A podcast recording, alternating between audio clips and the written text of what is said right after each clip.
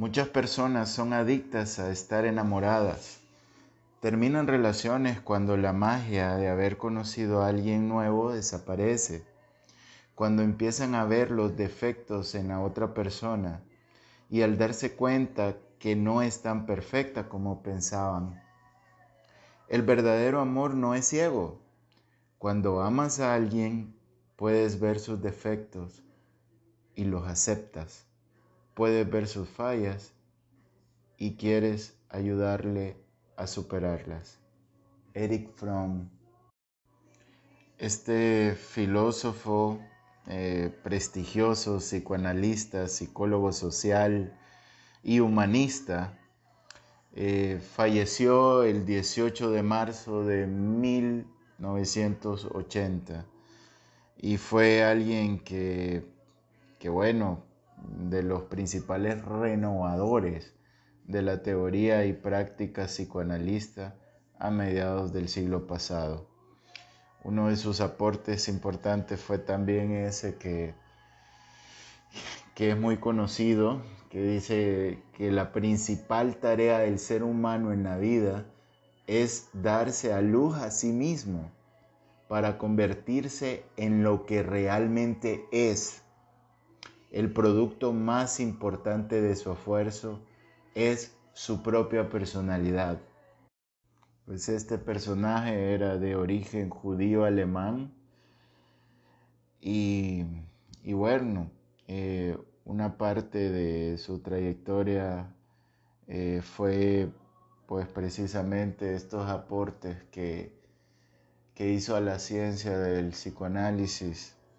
Eh, tiene libros como El arte de amar, El miedo a la libertad, Tener o ser, eh, y así entre, entre otras obras. Eh, el corazón del hombre, bueno, tiene varias obras y, me encanta también la definición que él, él concebía cuando, cuando se referían al amor y es que, al igual que la libertad, el amor es un acto de voluntad, la decisión de amar, cuidar, responsabilizarse, respetar, conocerse o conocer a una persona es indisoluble de su idea de la libertad, que implica ser capaces de obedecer a la razón y al conocimiento y no a las pasiones irracionales. Él le apostaba mucho a, la gestión adecuada de las emociones y integró ese, ese concepto muy interesante de, de el amor racional, un amor inteligente. Así que en la conmemoración del aniversario de su fallecimiento, pues es que dedicamos estas frases en este podcast de salud lírica y sociedad. Les habla su doctor y amigo Manuel Villatoro.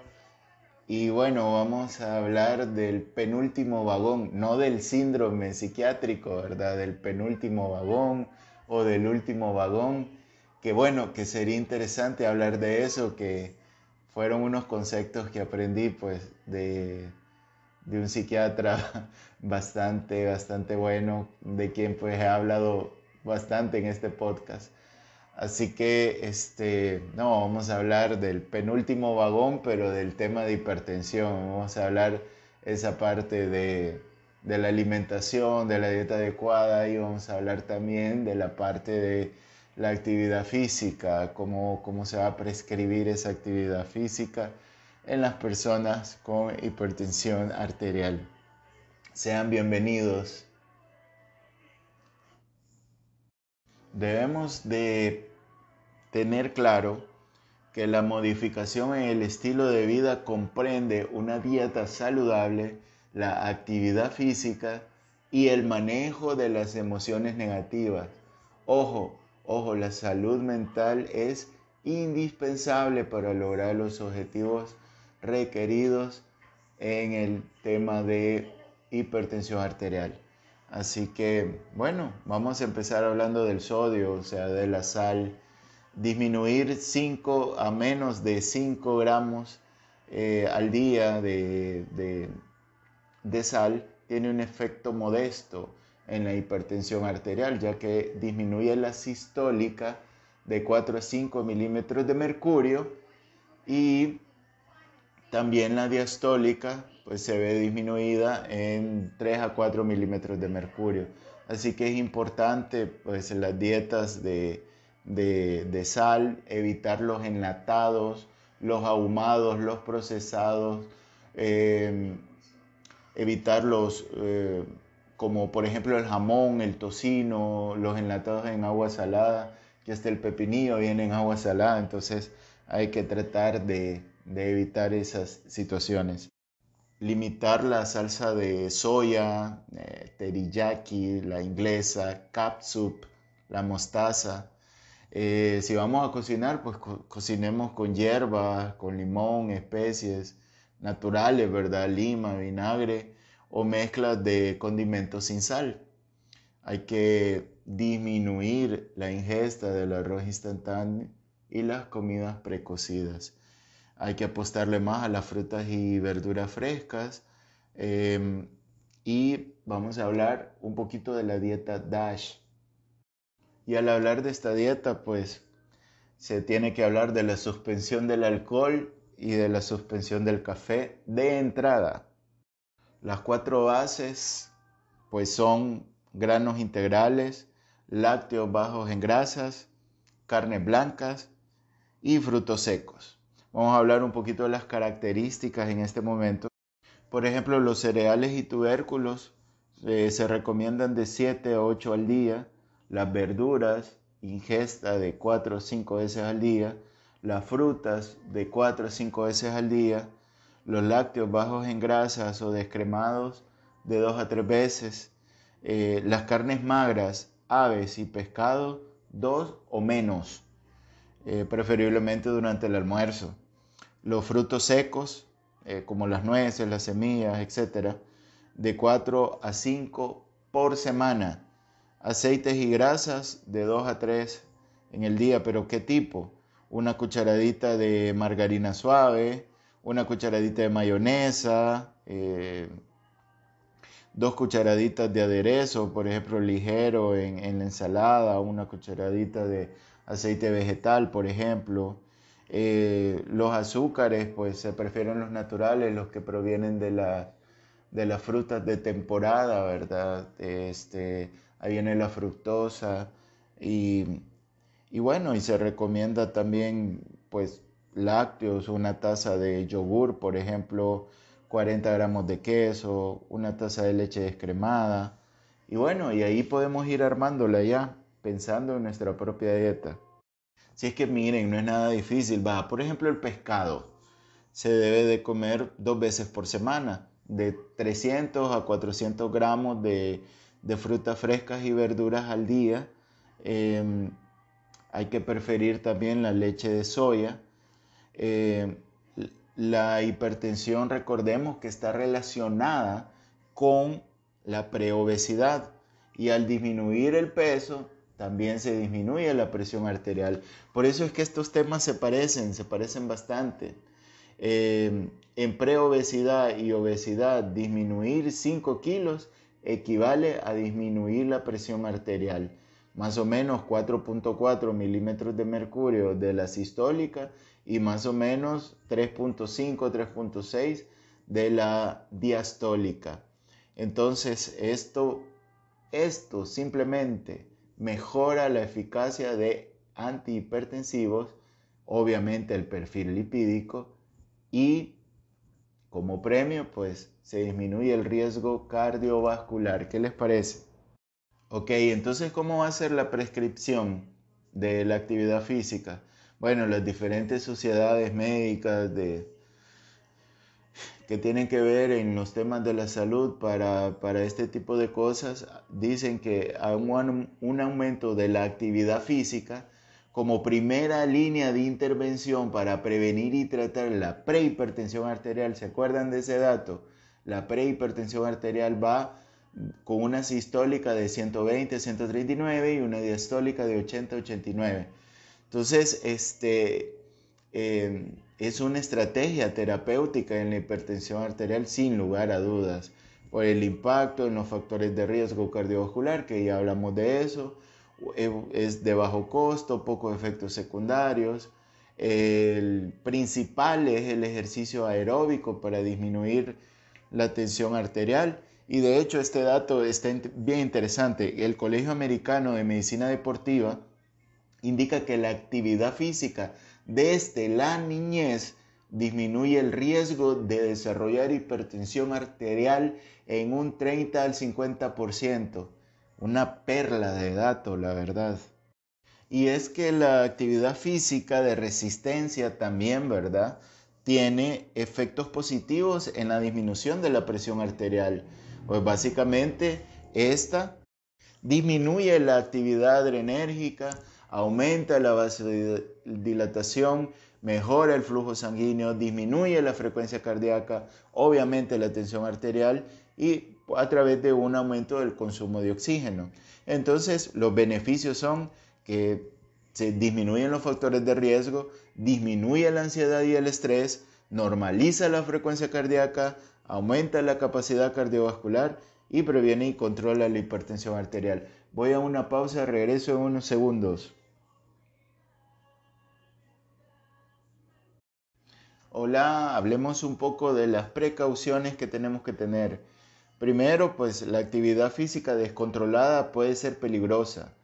No sostener la respiración durante el ejercicio de resistencia es peligrosísimo y se requiere pues idealmente pues la supervisión de, del programa de actividad física por un profesional y ojo, nunca de los nunca se debe de iniciar una una actividad física con una presión que supere los 200 eh, sobre 110. Eso podría ser una crisis hipertensiva y podría tener consecuencias graves a la salud. Otra de las consideraciones importantes es que si utiliza diurético, pues tiene que estar atento a la hidratación, se tiene que hidratar un poquito más. Recordemos que los diuréticos es una de las primeras líneas en el tratamiento de hipertensión arterial. Al igual que si se utiliza beta bloqueadores, pues se debe considerar que tienen un efecto hipotensor y que puede bajar entre 15 y 30 latidos por minuto. Entonces es mejor e, ir evaluando a medida se va dando la intensidad, pues cómo se siente, etc. Eh, misma situación con los bloqueadores de los canales de calcio, como la nodipina, eh, o los vasodilatadores, ¿verdad? Que pueden causar hipotensión posterior a la actividad física. Así que hay que estar atento a eso. Algunas recomendaciones y contraindicaciones es no trabajar la fuerza máxima, movimientos isométricos ni altas intensidades. Es que la verdad que aquí nos rige un recurso mnemotécnico que se llama FIT, F-I-T-T, F frecuencia y intensidad, T tiempo, segunda T, tipo de actividad física. Entonces tenemos que evitar la respiración cuando se hace fuerza. No hay que hacer ejercicios de fuerza por arriba de la altura del corazón, eso es peligroso. No usar solo programa basado en resistencia, tiene que ser aeróbico también. Suspender si la tensión arterial mayor de 220 sobre 105 y no iniciar si igual a, a estos datos, ¿verdad? Más si se tiene antecedentes de hipertensión pulmonar u otras cardiopatías. Entonces la triada para esto es primero el calentamiento, segundo el entrenamiento y tercero la relajación. Entonces, ¿cuáles son los parámetros recomendados del FIT, de lo que acabamos de hablar? Bueno, la frecuencia es el ejercicio aeróbico diario y ejercicio de resistencia dos a tres veces por semana.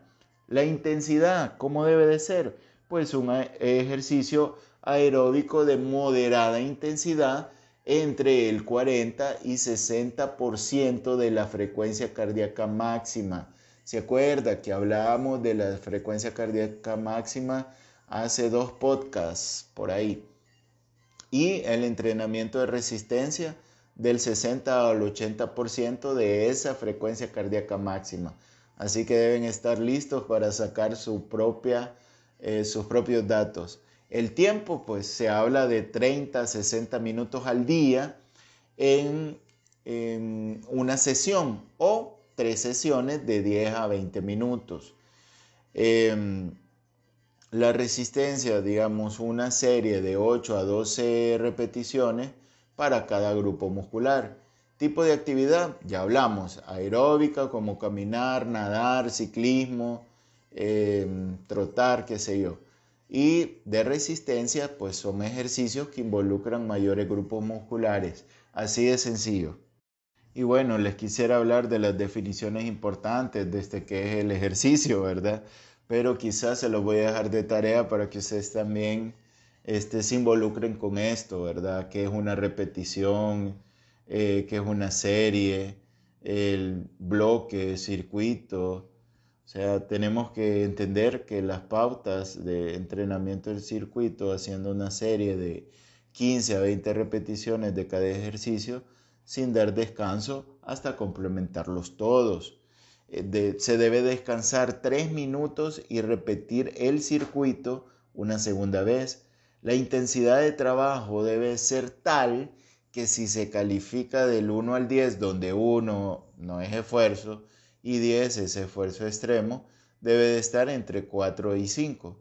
Antes y después del circuito, andar a paso moderado durante 15 minutos a una intensidad entre 4 y 5 y andar 3 minutos a paso lento después de cada 15 minutos a una intensidad de 2 a 3 a modo de recuperación.